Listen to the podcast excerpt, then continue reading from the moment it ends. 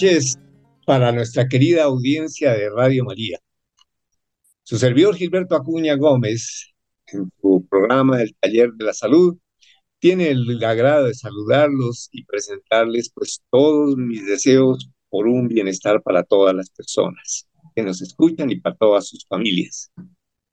Gracias al Señor, al Dios de la vida, porque por su infinita misericordia podemos estar generando nuevamente el programa y a la Madre María por su compañía amorosa. Gracias igualmente al Padre Germán Acosta por abrir este espacio en la programación de la emisora y al equipo técnico que hace realidad este, esta emisión. Muy bien, recordemos que hace ocho días estábamos hablando con Juan Pablo Bernal y Danuta, su esposa, acerca de eh, la Liga de los Múltiples. Maravillosa liga que se crea alrededor de hace unos siete años, eh, generada en la presencia de una familia que de un momento ya, de acuerdo a la bondad de Dios, se torna en una familia múltiple cuando se recibe esa bendición de la noticia de que hay un embarazo en que es múltiple, que llegan quizás. Y entonces se genera esta, esta mm, liga que se vuelve una red de apoyo para ellos mismos y para todas las familias que están a su alrededor y que comparten esta misma experiencia de vida tan especial tan eh, maravillosa y que crean retos muy significantes y muy especiales para cada una de estas familias en su entorno social, en su entorno cultural, en donde finalmente se desempeñe la vida de cada una de ellas. Ellos con una generosidad increíble, una generosidad de verdad ejemplar, se han dedicado de tiempo completo y dedicación exclusiva a realizar todas las em, acciones que se propusieron con esta Liga de los Múltiples. Nos habló Juan Pablo y Danuta, nos hablaron hace ocho días de cómo también crean redes para consecución de pañales, de alimentos, que se están trabajando todo para que haya convenios, también para asistencia y para que haya ciertas, no consideraciones, sino que se vea en su realidad una familia múltiple, pues en todas las dimensiones que esto conlleva. También estábamos hablando pues que han logrado, que me parece un logro muy importante, una ley, la ley 2329 de este año, ¿no es cierto? No me, espero no equivocarme, el 21 de septiembre de este año, eh, que modifica la ley anterior de familia, que no la modifica, la amplía, diríamos así. Y quiero que Juan Pablo más adelante también nos cuente un poco, porque pienso que es un reto y un logro muy importante. Pues muy bien, como el tema es bien extenso, bien importante, voy a dejar que Juan Pablo nos hable esta noche sobre todos los temas que, que conllevan la experiencia también que en general, pues estos partos son prematuros por regla general, todo lo que significa la prematurez, las angustias, ese manejo canguro que algunos hemos tenido la gran experiencia, yo por lo menos eh, eh, tengo el orgullo de haber conocido el nacimiento del programa Madre Canguro en el Instituto Materno Infantil de la ciudad de Bogotá, cuando fui este, residente de pediatría. Y originaron las ideas del profesor Edgar Rey Zanabria y después apoyado por eh, Héctor Martínez y por eh, Luis Navarrete y todos nosotros tuvimos la oportunidad de trabajar tanto como estudiantes residentes y después como pediatras en este eh, programa. Yo estuve alrededor de 10 años atendiendo en, este hospital, en el materno infantil, todos estos temas de natalidad y prematurez, etc. Muy bien, pues entonces voy a dejar a Juan Pablo para que les converse esta noche sobre esta experiencia de la prematurez, hablaremos sobre la crianza y daremos tercer espacio para ver si podemos conversar algo alrededor de la ley. Buenas noches, Juan Pablo. Sabemos que Danuta está ocupada esta noche con las, con las niñas, tiene sus actividades, entonces le cedo el, espacio para que nos empiece a comentar todas sus experiencias alrededor de esta bella eh, situación. Pues muchas gracias, doctor, por tenerme nuevamente aquí en este espacio. Y por supuesto para mí es un honor poder compartir todo este conocimiento que hemos podido adoptar al cabo de estos ocho años eh, de papás de trillizas, en la que si yo hubiese sabido eh, hace ocho años todo lo que yo sé ahora, tal vez no hubiera podido tener un embarazo tan tranquilo porque realmente entender un poco esas consecuencias de la prematurez eh, ir un poquito más allá podría generar cierta intranquilidad, especialmente en, los papás que no tenemos como mucho conocimiento médico, ¿no? Pero que a medida que va pasando el tema, el tiempo va uno entendiendo, por ejemplo, que mm, es como ese pan que se está horneando y que sale antes de, de estar preparado y esa es la prematurez, ¿no? Y, y, recuerdo especialmente en nuestra propia experiencia como un día antes de que nacieran nuestras hijas, un 7 de mayo, ellas nacieron el 8 de mayo, pero un 7 de mayo fueron a aplicarles una inyección para madurar sus pulmones, porque pues eh, estaban inmaduros. Y esa es una de las principales problemas que trae consigo la, la, la prematurez. Entonces, esperábamos que pudieran desarrollar un poco más esos eh, pulmones porque sabíamos que para el caso de los prematuros, por lo general nacen con la mitad del tamaño de los pulmones que un bebé nacido a término. Y pues esos problemas respiratorios hacen que pues definitivamente estén conectados al oxígeno y que todo su proceso después del nacimiento durante un buen tiempo, eh, para el caso de nosotros concretamente un mes estuvimos conectados a oxígeno y no hubo destete, sino ya después con muchas terapias de, de succión, que ese es otro tema también que trae la prematurez. Lo último que se va desarrollando en la barriguita es ese reflejo de succión para que los niños puedan pegarse al, al seno y empezamos a ver que pues había un problema eh, eh, y que para poderse tomar dos onzas de, de la leche materna pues era más o menos 40 minutos. Aquí, por ejemplo, me quiero detener especialmente en esto, doctor, porque nosotros recibimos una, una guía en, en la unidad de cuidados intensivos sobre la alimentación y cuando nosotros llegamos a alimentar a, los, a las bebés a la casa, pues nos enseñaron que tenían que comer cada tres horas, pero en casa no teníamos suficientes manos para poderlo hacer todos al mismo tiempo. Entonces, una, en una hora alimentábamos a un bebé, sacábamos gasecitos y eso se demoraba más o menos unos 50 minutos más o menos, poquito más. Precisamente por esa inmadurez de la succión, era muy demorado lograr que pudieran tomar esas dos oncitas de, de leche materna.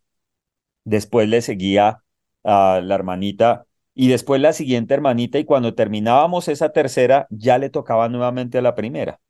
Entonces, básicamente nosotros no tuvimos la oportunidad de, digamos, de descansar.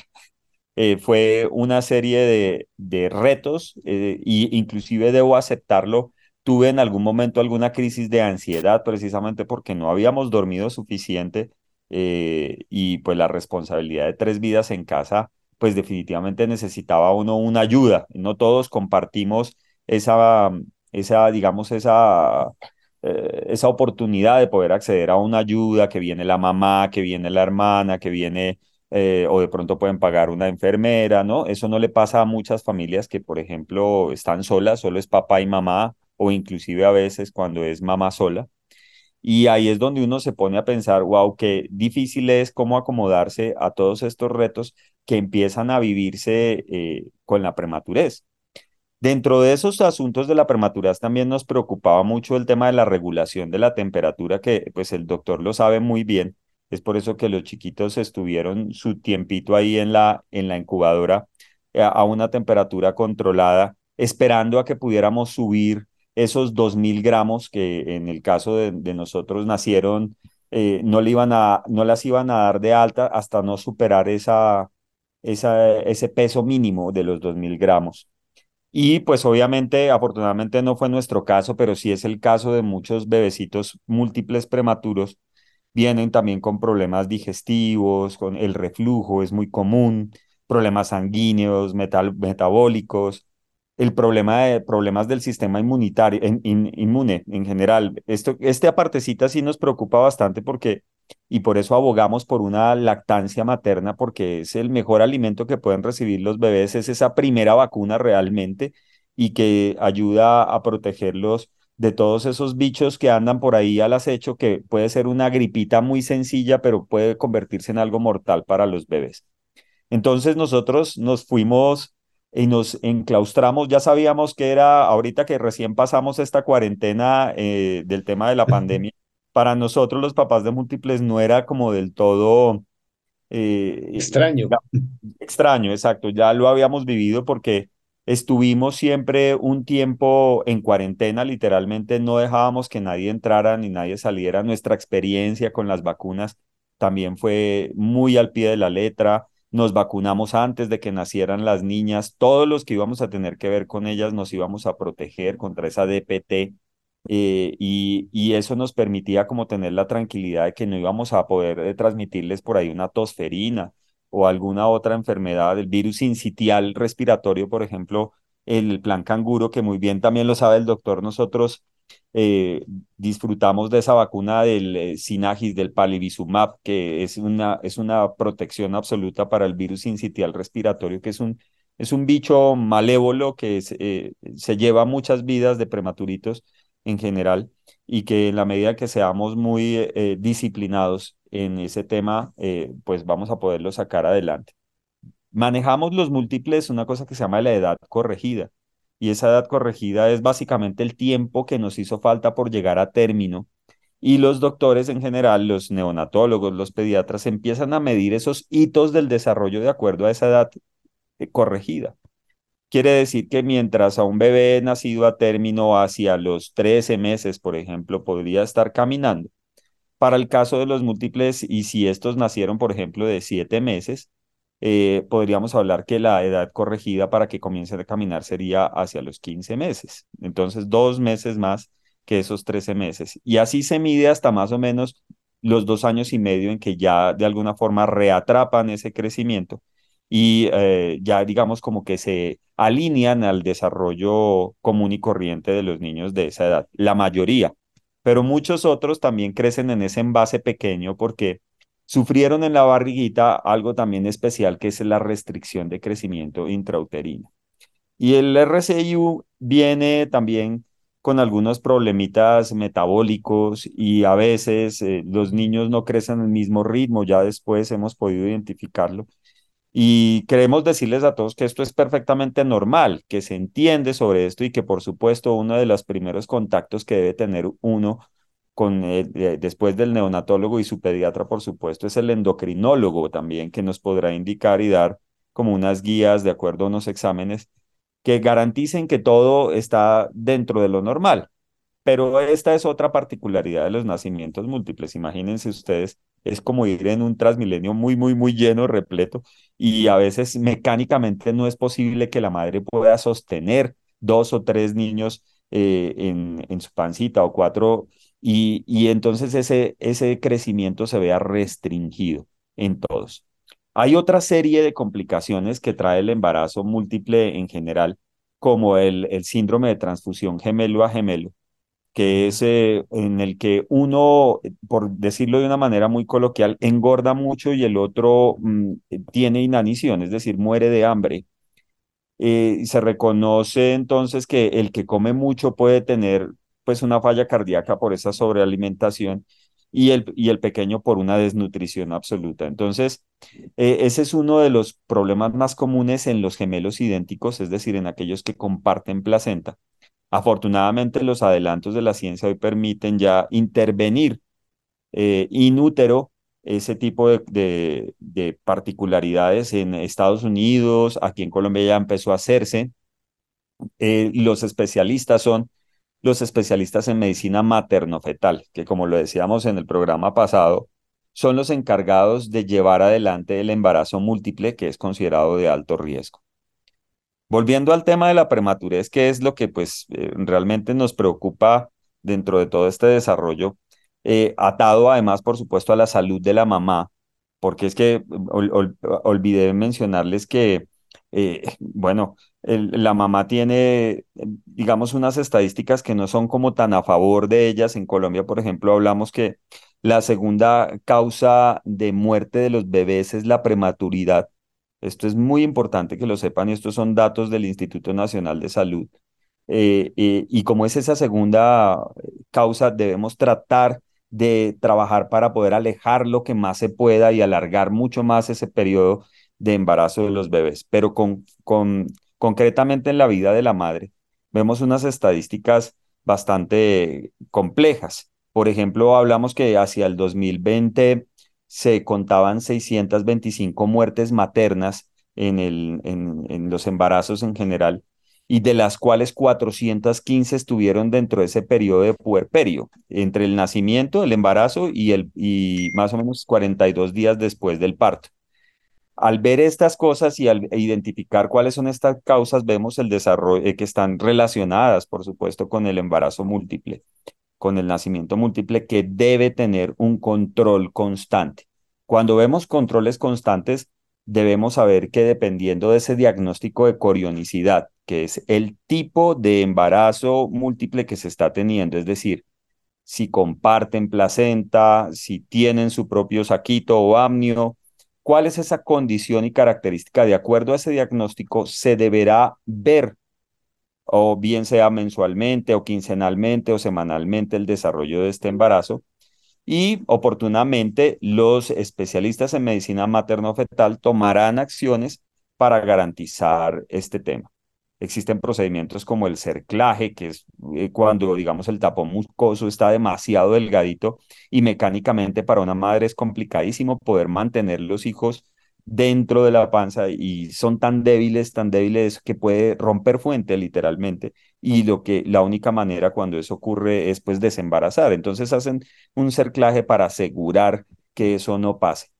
Como ven, son muchísimas, muchísimas las retos que una mamá embarazada de múltiples debe sortear.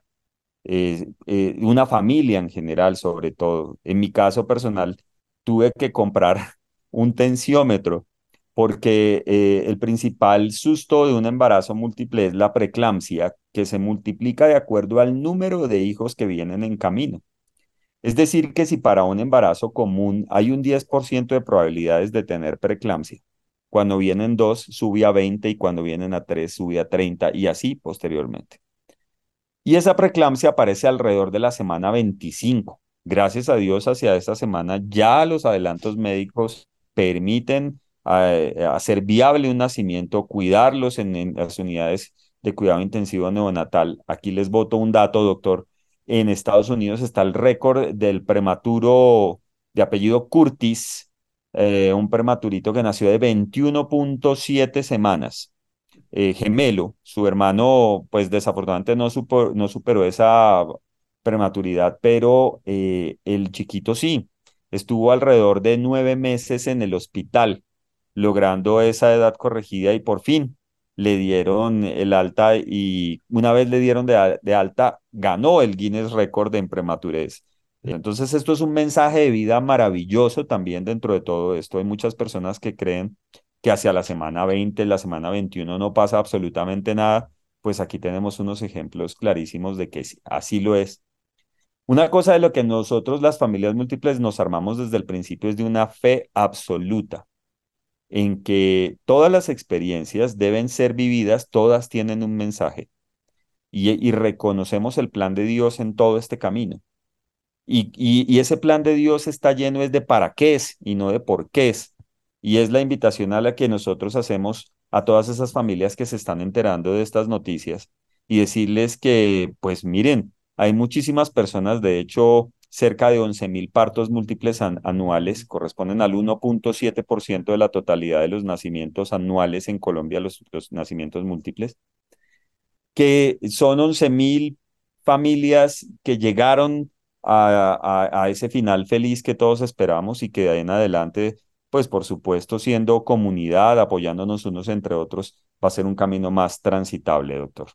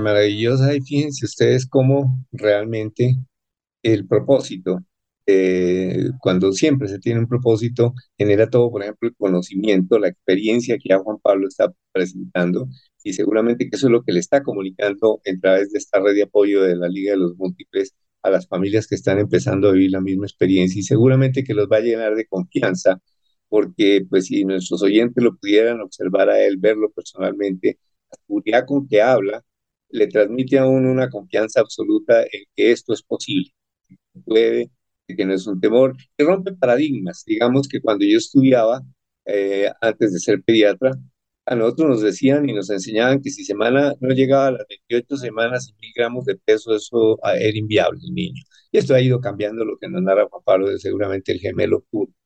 Eh, no sé Colombia qué experiencia tenga. Eh, yo conocí recientemente una experiencia en hospital de provincia de, eh, ¿cuánto era el peso de esa niña? No lo recuerdo muy bien ahorita, pero era bastante por debajo de los mil gramos. Y está bien, hoy día está, es una niña de dos años más o menos, la conozco, hablando, prematura, de, un embarazo único. Ella sí fue un embarazo único por una deficiencia placentaria pero se logró sacar adelante y yo, a la verdad, no la aprendí yo, pero me informaba.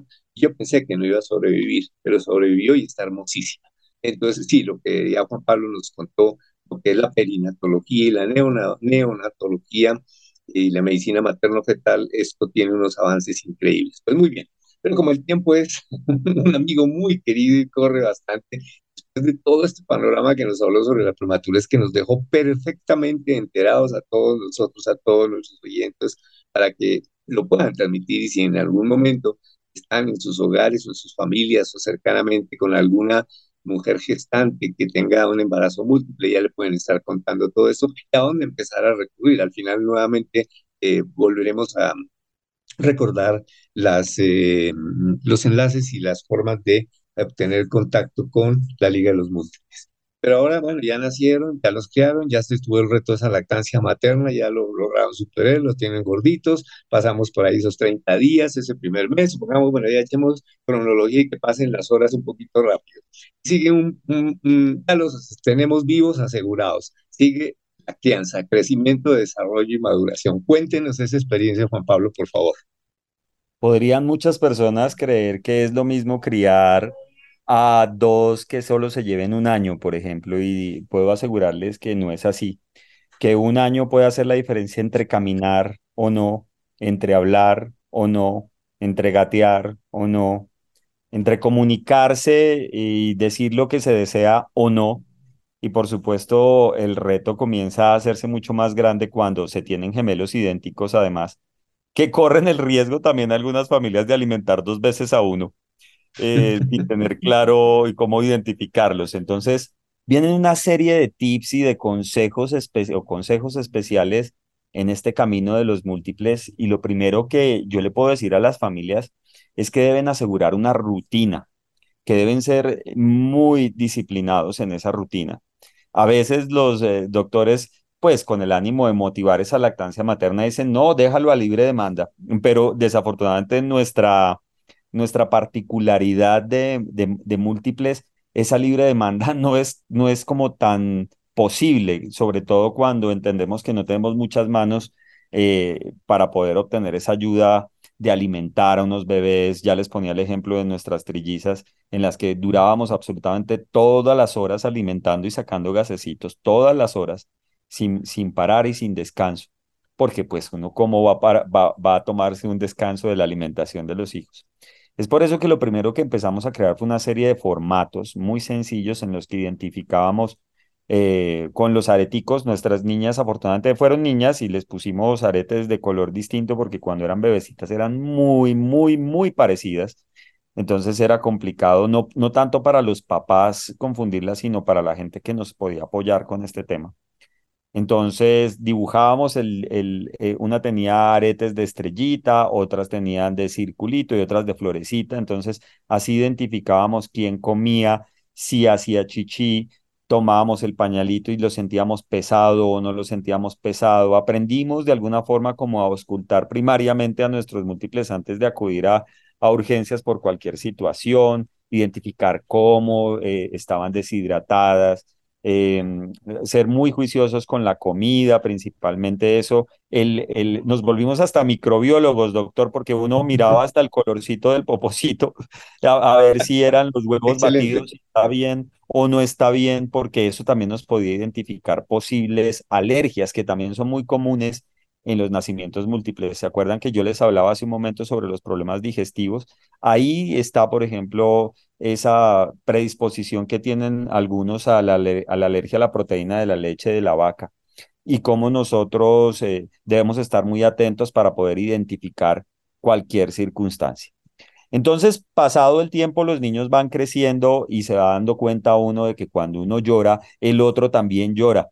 Y a eso le llamamos el síndrome de intensificación gemelar. Y suena muy complicado, pero realmente es un término muy sencillo que adoptó una psicóloga internacional llamada Cox Finstra, que es una psicóloga reconocida, autora del gran libro de los gemelos, eh, ha estado muy cercana a la Liga de los Múltiples desde nuestra creación y hemos podido llevar sus conocimientos también en muchas oportunidades a todos los papás de múltiples. Y ella nos hablaba sobre ese síndrome de intensificación gemelar que básicamente es como un efecto dominó, en el que si uno llora, el otro llora. Si uno se ríe, el otro se ríe. Eh, y entonces aprendemos nosotros a, a, manejar esa dinámica en la casa, siendo muy cuidadosos con eh, cómo se maneja. Empezamos a hablar desde pequeñitos de los tiempos exclusivos con papá y mamá. Y esto es muy importante porque cuando nos ponemos en los zapaticos de los múltiples, ellos no solo van a tener que compartir su cuna, su crecimiento, probablemente su ropa si son del mismo sexo, probablemente sus juguetes, también van a tener que compartir a papá y a mamá. Y en una circunstancia igual en el mismo alcance de madurez con su hermano. Entonces no puede uno invitarlos a, a, a, a, la reflexión, mira, es que tú eres mayor que tu hermano. No, ellos están en la misma necesidad de papá y de mamá. Entonces estas citas, les llamo yo citas de amor exclusivo. Eh, es un tip que les mandamos a las familias múltiples desde pequeñitas para que ellos disfruten de una atención 100% de papá y mamá mientras que dejan a su hermano un rato en manos de otro cuidador, de la abuelita, de alguien que esté tranquilo, pero que ellos puedan darle un tiempo de calidad y que no abandonen esto en el crecimiento de sus hijos nunca, porque esto va a disminuir los conflictos que hay entre hermanos, que generalmente aparecen por esa lucha de atención en la que los múltiples siempre se ven enfrascados. Y aquí hay algo más que tengo que hablar sobre, sobre esto y es la igualdad. Uno podría creer que la igualdad es partir la torta exactamente en la mitad, es servirles el pocillito de chocolate a la misma altura, es partirles o prepararles el huevo igual y servírselos con el mismo centímetro. Eso puede llegar a pasar en algún momento y nosotros los papás nos vamos a ver medidos con regla milimétrica por nuestros hijos en ese tipo de cosas pero debo recordarles que la igualdad no es eso, no es partir por la mitad, sino darle a cada uno de lo que más necesita. Entonces traigo el ejemplo de uno niño tiene hambre y el otro no. Entonces, pues si uno tiene hambre y el otro no, no les voy a dar a los dos la misma cantidad de comida porque pues seguramente una me la va a dejar y el otro pues va a quedar con hambre. Entonces prefiero atender al que tiene hambre y después miramos cómo atender al, al que no, no tiene ningún tema de hambre. Esto aplica con absolutamente todas las cosas, con la atención, con el cariño. Hay niños que son totalmente kinestésicos, es decir, necesitan que los toquen, los apapachen, los besen, eh, y hay otros que simplemente con una palabra de aliento es suficiente, y hay otras que eh, simplemente eh, de, lejitos, por favor, porque pues esa es su personalidad. Nosotros los papás de múltiples tenemos claro que son individuales, que son distintos en todas las condiciones como los seres humanos. A uno le gusta el verde, al otro el rojo, a uno es equipo, es hincha de un equipo, el otro de otro, en fin, todas esas cosas las tenemos supremamente claras. Una pregunta muy común que encontramos de la gente que nos ve este tema de la crianza es si todo lo hacen igual, si les gusta lo mismo, si se ponen felices al mismo tiempo. Y la respuesta no, no, es no. Y ahí aprovecho también para desmitificar muchas cosas de esas comunicaciones extrasensoriales entre los múltiples y demás. No son algo como un superpoder. Pongámonos a, a pensar que ellos están unidos desde la panza. Y que con un simple roce de piel con piel desde el momento de su concepción eh, les están comunicando algo. Es por eso que hay una comunicación más intensa entre ellos, ¿no? En algunos casos se desarrolla un lenguaje conocido como la criptofasia, que es un lenguaje que solo se entienden entre ellos y balbucean entre ellos y nadie logra identificar nada, sino los ve uno ahí, uno le habla y el otro le responde. Eso es muy común, especialmente en los gemelos idénticos. E, e, es maravilloso ver cómo también se van derribando esos mitos de que es que cuando uno se cayó el otro sintió que de repente, no, realmente esos son temas eh, más de las creencias populares y de la espectacularidad que hay alrededor de tener gemelos, trillizos. Seguramente habrá coincidencias y habrá esa cercanía mucho más fuerte entre los múltiples que entre los hermanos de diferente edad, precisamente por esa particularidad de haber compartido la panza y de haber eh, tenido ese contacto piel a piel y esos sonidos y, y, esas cosas desde que están desde la concepción. Entonces, creemos que eso también puede estar relacionado con eso. Los niños crecen, Doc, y a veces uno se podría eh, detener a pensar cómo habrá hecho esta familia con trillizos para que los tres dejaran el pañal, por ejemplo. Y, es un reto, es un reto bastante fuerte, pero ocurre, y nuevamente traigo a colación el síndrome de intensificación gemelar, que no solo es para las cosas negativas, Doc, también son para las cosas positivas. Y entonces cuando uno lleva la batuta y generalmente hay uno que va mucho más adelante que el resto, empieza a alar los otros. Y eso está muy bien porque es como un maestro de su edad. Es, es eso, básicamente, Doc, lo que, lo que vamos eh, eh, dilucidando dentro de esos primeros tres años de vida.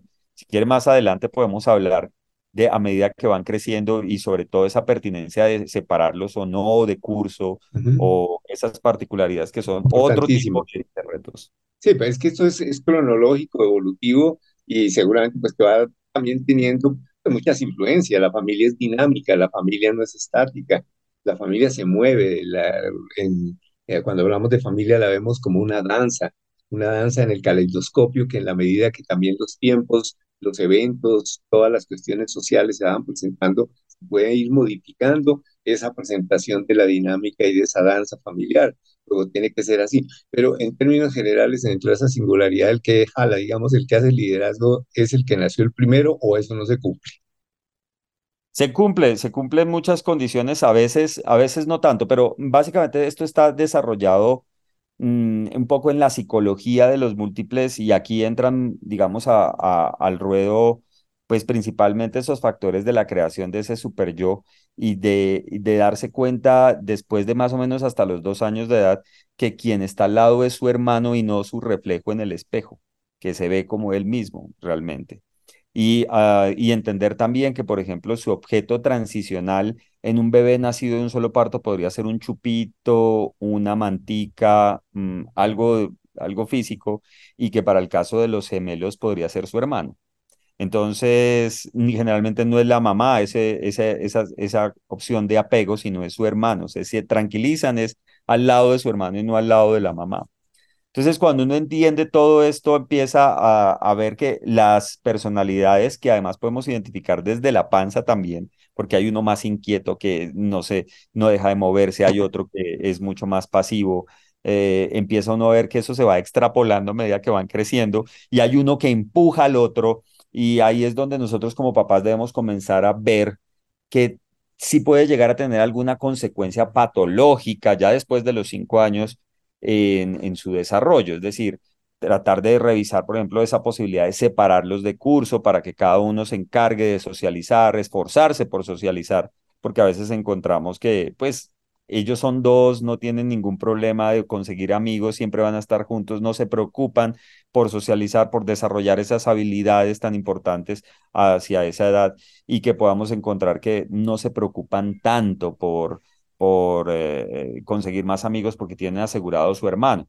Cuando vemos esto y lo, lo mandamos hacia los 15 o 16 o 20 años, eso sí podría ser un problema, porque es una edad muy importante en la que pues, los seres humanos debemos desarrollar esas habilidades sociales. Muchos a través de estas habilidades consiguen pareja y va a ser pues su familia en general. Y vemos casos ya de múltiples adultos en los que tienen que visitar al psicólogo porque uno de los dos se va a casar y por supuesto el otro no va a saber qué va a hacer de su vida. Y ese tipo de cosas son las que tenemos que tratar de anticipar en todo su proceso de crianza.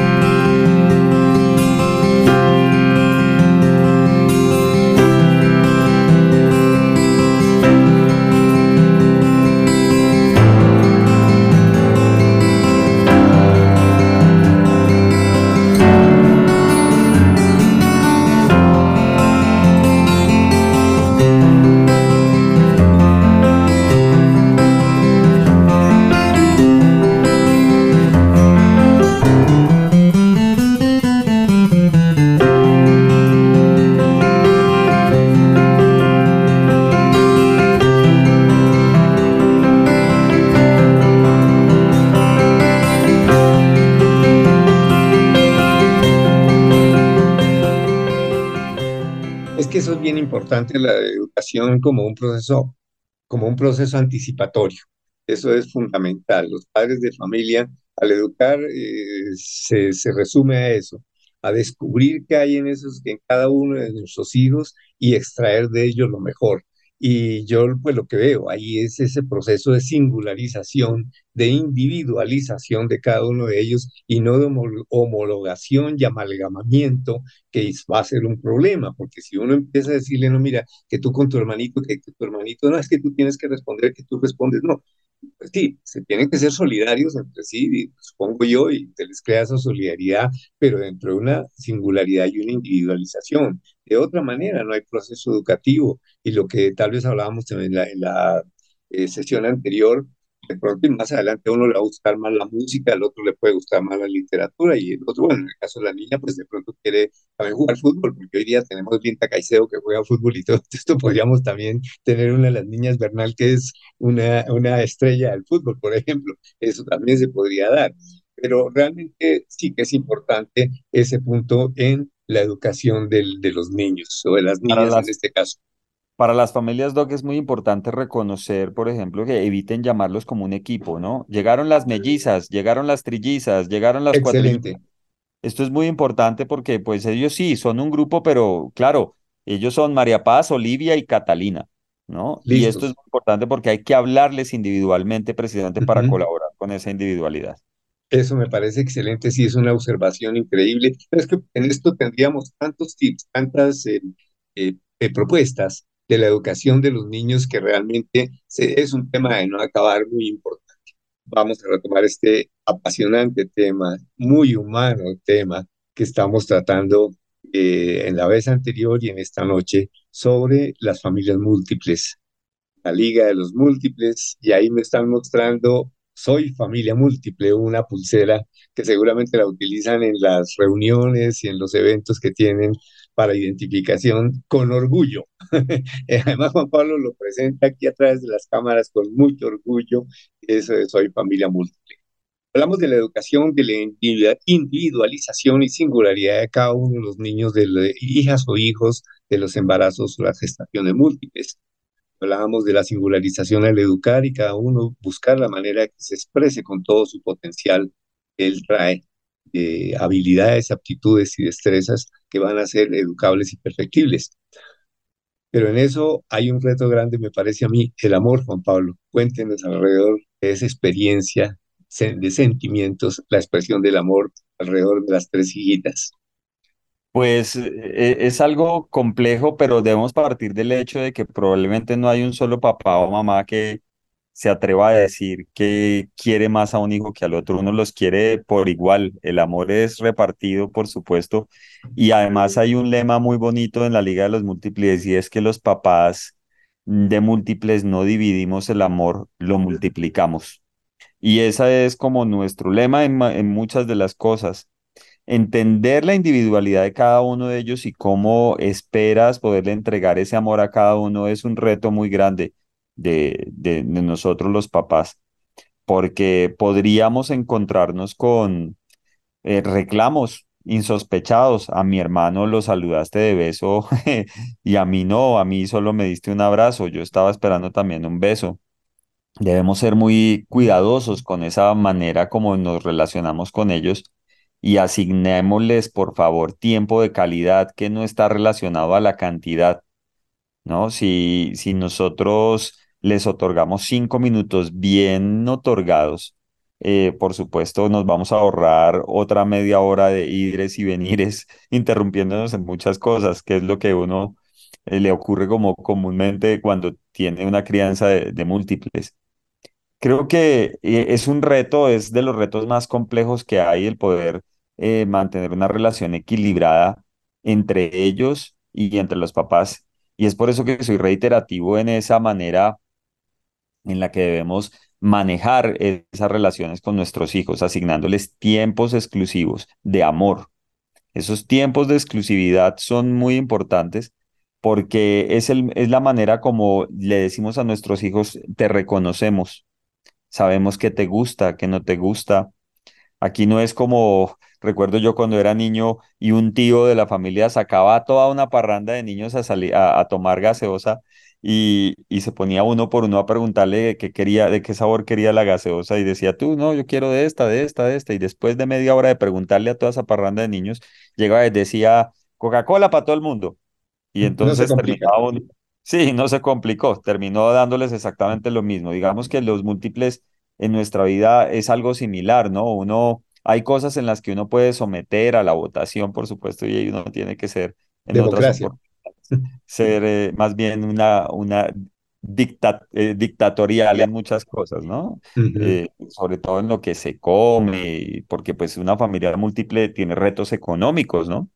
y esos retos económicos limitan esa posibilidad de que casa se vuelva un restaurante a la minuta, como esperaríamos que pudiesen tener todos los, los eh, múltiples en general. Entonces, pues Doc, ese es el reto más importante, el repartir, multiplicar ese amor, no dividirlo. Y, y, y creo yo que unos padres informados o unos padres preocupados por informarse son una garantía de que son buenos padres. Porque es que ningún niño viene con un manual debajo del brazo y aquí nosotros en la Liga de los Múltiples no pretendemos tampoco convertirnos en un manual. Invitamos a que se reconozcan con todas sus debilidades porque además aquí hay una crianza real. Y es que cuando, por ejemplo, nos enfrentamos a un berrinche, que se multiplica a la 2 o a la 3 y la edad de los berrinches que más o menos comienza hacia el año y medio, cercano a los dos años, y que se puede llegar a extender más o menos hacia que tengan 40 50 años, todavía le siguen dando berrinches algunos más grandecitos. Eh, e- esos berrinches, ese manejo de berrinches, eh, sugieren una realidad de nuestras familias, no es parar y simplemente decir con toda la calma del mundo, hijo, sé que estás teniendo un, eh, un, algo que te incomoda. Vamos a esperar a que te calmes, ¿no? Porque realmente eso está muy lejos de la realidad. Es reconocer que somos papás que perdemos la paciencia, que somos papás que trabajamos por ser mejores papás y que por supuesto reconocemos los errores porque hoy, gracias a Dios, tenemos mucha más información sobre eh, cómo debemos manejar los temas de, las de la crianza. Antes lo hacíamos de una manera como muy, como me educaron a mí ¿no? Y entonces termina uno duplicando esa crianza que tal vez, pues nuestros papás tampoco tuvieron un manual de crianza y seguramente habrán cosas en las que hayan acertado, pero también habrá cosas en las que se hayan equivocado. Y, eh, y, y la, la importancia es que nosotros reconocemos cuando la embarramos, nos enteramos, nos informamos y tratamos de hacerlo lo mejor la siguiente vez que nos toque, ¿no? Entonces creo que eh, es, es basado en eso, en la realidad del amor, del amor multiplicado, del apoyo, y esto es muy importante, esto que voy a decir, doctor, y es que la familia tiene que estar unida, tiene que estar unida, tienen que remar todos para el mismo lado. Desafortunadamente, a veces encontramos, y es común en las familias múltiples por todos esos retos de la crianza, que las familias se separan, se separan porque no se ejerce la paternidad, no se ejercen los roles por igual, equitativamente, y esto es muy importante como, como pareja y como equipo de, y, y- y timones de una familia. Y es que nadie ayuda a nadie. No es que venga, que es que eh, a mí me pasaba que cuando nos paraban por la calle y le decían a mi esposa, ay, te debe tocar muy duro, pobrecita. Y yo decía, caramba, yo no estoy pintado en la pared, nos debe tocar muy duro, pero no esperamos que creas que somos pobrecitos, sino todo lo contrario, somos unos papás comprometidos que la estamos sacando adelante y preferimos que nos digas, oiga, qué buenos son, felicitaciones, sigan así, lo están haciendo muy bien a que de pronto nos digan, como, nos pongan una cara así de angustia, como, como si les eh, tocara pagar la universidad de las trellizas. Y eso para nosotros, por supuesto, eh, eh, no, nos causa, al principio nos causaba algo de, de, incomodidad, después nos causó gracia, pero sí aprendimos a que hay muchas cosas en el camino que mucha gente con el mejor sentido y por congraciarse con nosotros tiene como comentarios chascarrillos sueltos, ¿no? Que están, de, de, que pueden llegar a convertirse en algo hiriente, ¿no? a las familias. Entonces, ay, pero eh, son del mismo papá ambos, son, son eh, comentarios que de pronto pueden llegar a ser incómodos, ¿no? Y, y sobre todo en una sociedad, la sociedad colombiana, que es una sociedad, pues, latinoamericana en general, una, una sociedad machista, en la que se espera que eh, automáticamente la persona encargada de los pañales, la alimentación y el cuidado de los hijos sea la madre y el padre sea un proveedor que sale al trabajo para el caso de las familias múltiples, debemos ser enfáticos en que los padres, eh, padre y madre deben ejercer su rol de paternidad en su máxima expresión. Y es que aquí no es eh, que te tocó cambiar pañales porque te tocó, porque quieres ayudar a tu esposa, sino porque son tus hijos y es tu compromiso. Yo tenía eh, eh, una competencia conmigo mismo, cambiaba unos pañales en 23 segundos. Invito a algún papá de múltiples que nos esté escuchando a ver si lo logra hacer en menos, en menos tiempo, pero lograba yo cambiar mis pañales en 23 segundos y jugaba con eso también, ¿no? Para, eh, obviamente tenía que quedar muy bien porque es todo un proceso. Aquí esto, debo reiterar que es muy importante informarse sobre cómo hacer las cosas bien, cómo deben hacerse porque eh, pues a veces por esa ignorancia podemos incurrir en errores que los lleven, por ejemplo, a una infección urinaria o algo así. Entonces debemos hacer el, el proceso muy bien y saber a qué profesionales de la salud acudir en todo este proceso. Eh, principalmente nuestro camino inicia, como les digo, con el neonatólogo, el pediatra, que no lo abandonamos, y el pediatra ya nos dictará si es necesario ah, hacer otra cosa. Otra especialidad? Algo sí es muy importante, el, orto, el ortopedista pediátrico debe estar allí porque es una condición común en los múltiples por el poco espacio en el que crecieron, debe hacerse una radiografía de caderas. Esto es muy importante para revisar, evitar cualquier tipo de displasia de cadera que pueda complicarlos después cuando crezcan. Entonces, eh, es básicamente estar informados y pues ahí está el compromiso de la Liga de los Múltiples, doctor, informándoles constantemente en esas diferentes edades cuáles son esos retos, en qué momento es más complejo. Yo creo que principalmente mostrarles con experiencias que no son los únicos que están viviendo una situación. Así es. Hay muchos que están viviendo una situación similar y que por supuesto eh, cuando uno creía que es que a uno era el único que le pasaba en este mundo y se da cuenta que hay mil papás en las mismas, en la misma condición. Cierta tranquilidad y cierto, eh, eh, digámoslo así, eh, no, sí, básicamente tranquilidad, saber que no es el único y que hay que enterarse y que hay que conocer experiencias de otros. Experiencias de otros y eso educa y hace crecer. Así es. Pues muy bien, Juan Pablo. Mm, aquí quedaron una cantidad de mensajes que les llega al corazón y a todas las personas para que los apliquemos. Pueden encontrar todas las informaciones de la Liga de los Múltiples a través de todas las redes sociales. Y pues en lo que se ofrezca también pueden comunicarse a la emisora Radio María para que nos transmitan eh, sus necesidades y en qué podemos eh, servir y colaborar por esta noche. Hemos llegado al final de esta emisión. Muchísimas gracias a Juan Pablo. Danuta esta noche pues no pudo estar con nosotros, pero igualmente gracias. A las tres niñas, por favor, un abrazo muy especial. Y para nuestros oyentes, muchas, muchas gracias. Feliz noche y hasta la próxima oportunidad. Mil gracias.